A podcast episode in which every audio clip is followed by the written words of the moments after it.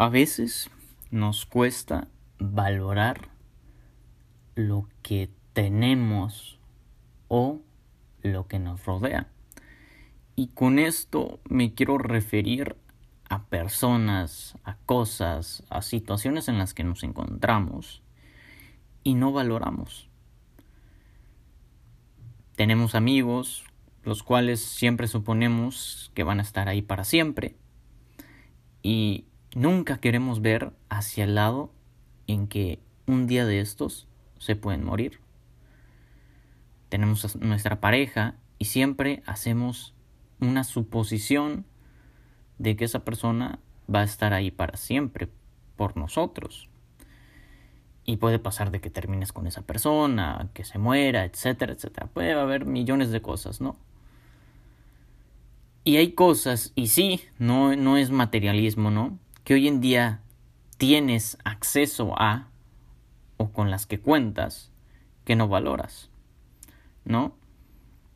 Y con esto quiero decir que hay cosas como el simple acceso a poder tener internet, poder tener un celular, las cuales se vuelve un hábito. Hoy en día es prácticamente común ver que las personas cuenten con un smartphone, pero nadie realmente le saca el mayor provecho a esto. Nadie realmente usa ese acceso a la información para poder crecer. Y es eso lo que causa el mayor problema de todos, que el día que lo perdemos, nos, no sabemos cómo reaccionar y no precisamente algo material. Pierdes algo material, vas y lo reemplazas por otro, pero lo que te cuesta es volver, volver a tener que pagar por ello.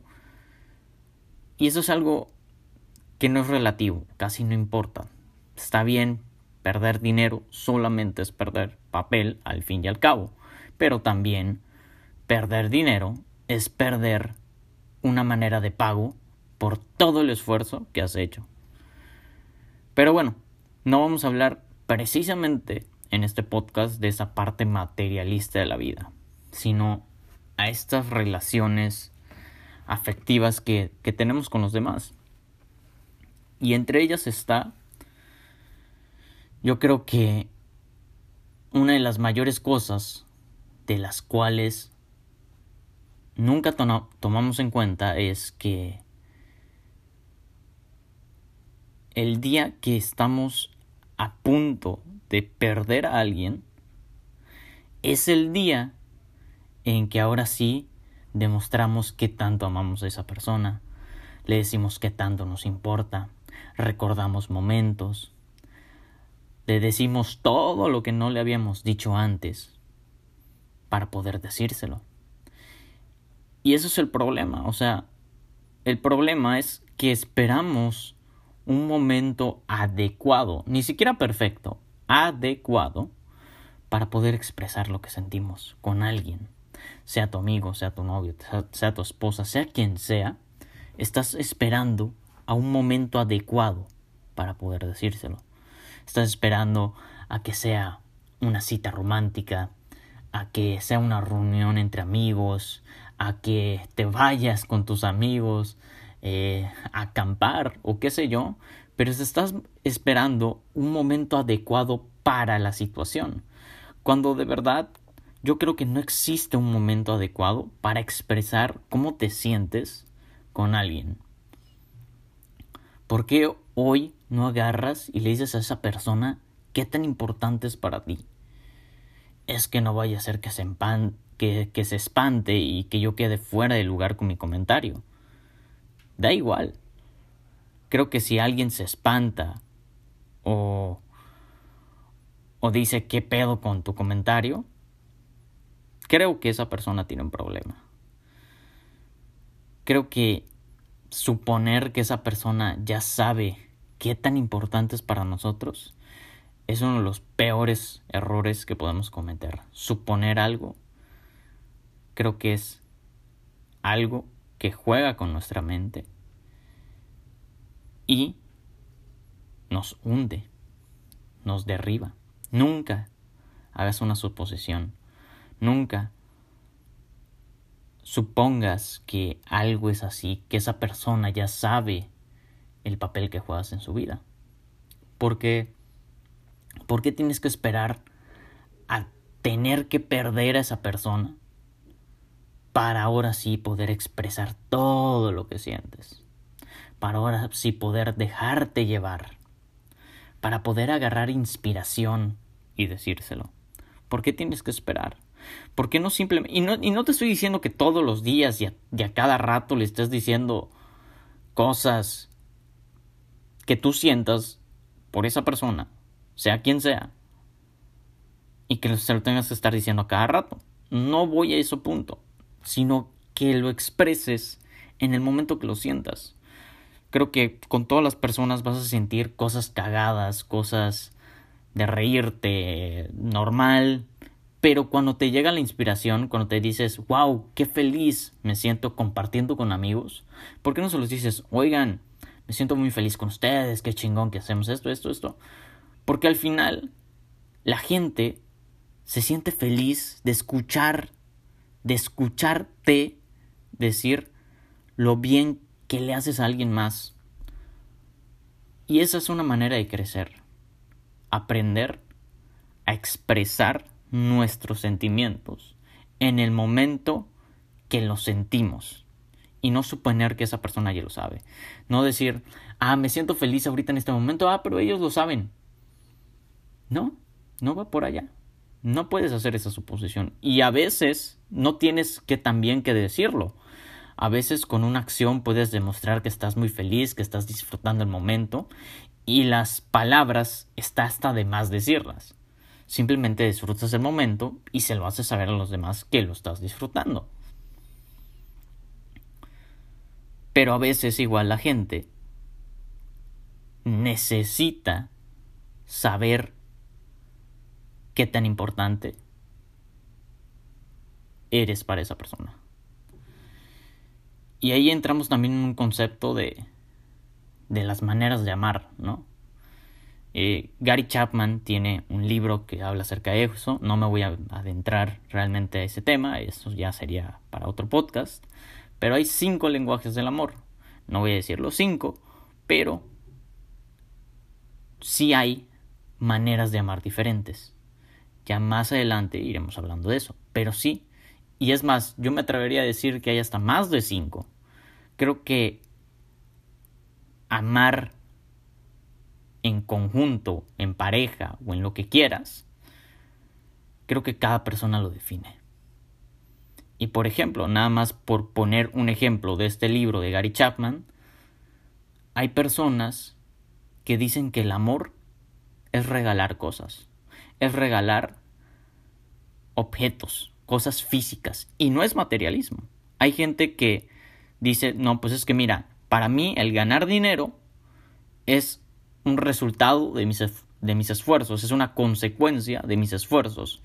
Y yo este dinero, si decirlo, invertirlo en alguien más o compartirlo con alguien más, es una manera de dar mi amor, es una manera de reflejar mi, mi felicidad hacia alguien más. Y creo que es válido, o sea, creo que cada persona debería de definir cuál es su manera de amar, cuál es tu manera de amar. ¿Cuál es esa manera en la que te gusta también recibir amor? Y hay gente que dirá, no, es que como dar regalos, eso no es amor. Depende del trasfondo en el que estés, depende de la conciencia detrás del acto por la cual estés haciendo lo que haces. Y creo que este es un tema que viene también a romper un poco el hielo, ¿no? Porque si tú vienes y le hablas a alguien de, de estos temas de, de qué maneras amar y, y que para mí, y no estoy diciendo que para mí, sino por poner un ejemplo, de que para mí te diga que el amor es darte regalos y tú creas que es materialismo, empieza un conflicto, porque para mí no es materialismo, es simplemente una manera de compartir el resultado de mis esfuerzos o la consecuencia de mis esfuerzos. Entonces, ahí viene el principal tema. Entonces, esa persona ya no me entiende porque cree que soy materialista. cuando en verdad no soy materialista.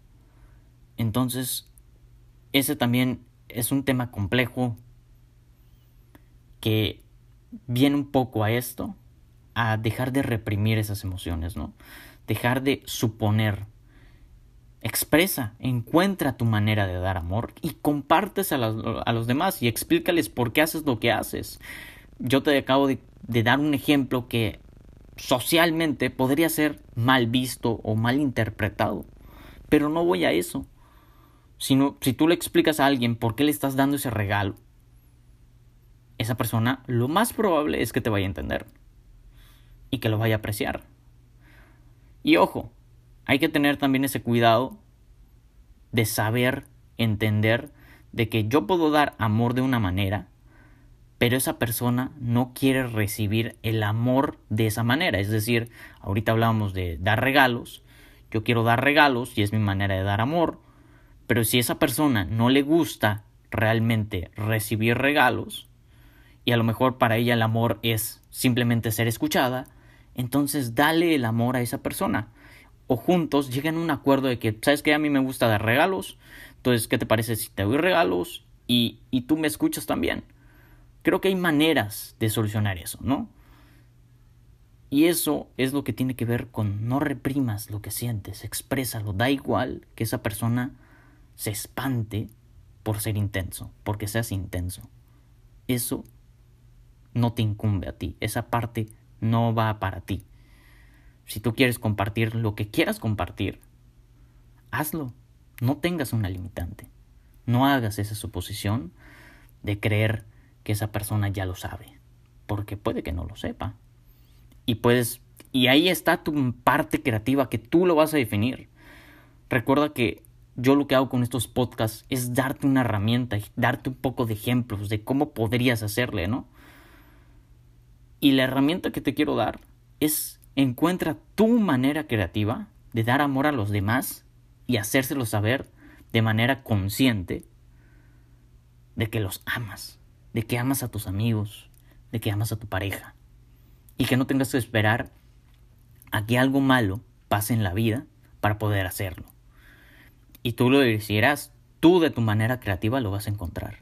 Vas a encontrar tu manera de dar amor, que puede ser a través de palabras, puede ser a través de hechos, y qué vale más y qué vale menos, da igual. El punto acá es la conciencia detrás del acto con lo que lo estés haciendo. ¿Por qué estás haciendo lo que haces? Para ti, ¿qué tanto significa hacer eso? Y este es el mensaje de hoy, este es el mensaje de este podcast. Decirte que no esperes a una mala situación, no esperes a a que algo malo pase, no esperes al colapso de las cosas, no esperes nada, simplemente en el momento que lo sientas, hazlo y aprende a valorar más, aprende a valorar todo lo que te rodea, aprende a valorar el acceso a la información que tienes, el acceso a Internet, aprende a ser más consciente de todo lo que tienes, porque irónicamente si te quieres comparar con alguien, hay gente que está 20 veces peor que tú y tú no lo sabes.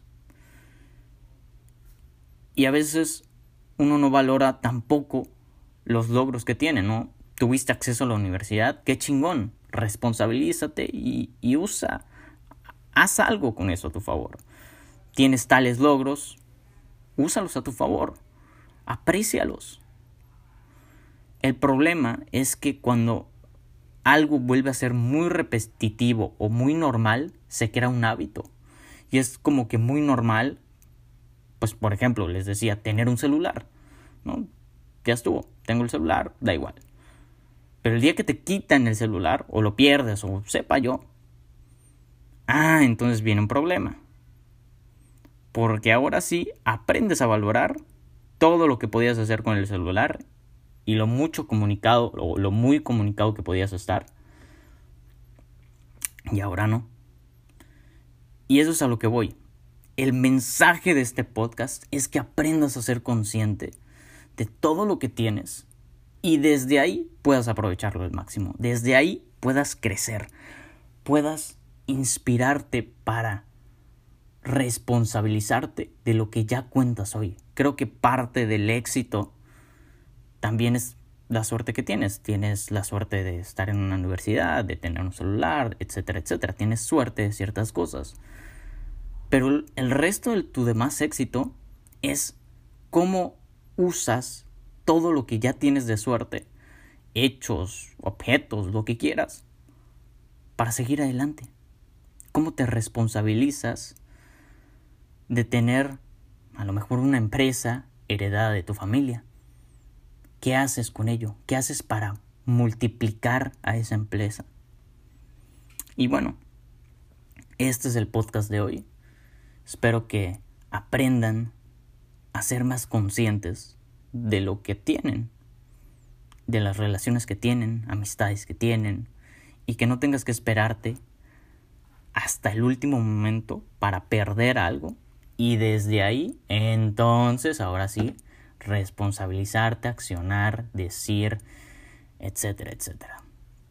Espero que empieces hoy a valorar más lo que tienes y a empezar a usarlo. A empezar a usar esa ventaja, porque al, al fin y al cabo tener suerte es una ventaja. Usa esa ventaja a tu favor, pero no te pierdas en tus logros, en lo que logras. No dejes que tu ego te nuble. Mantente humilde date cuenta que siempre tienes muchas cosas por aprender, muchas. Quédate en ese constante aprender.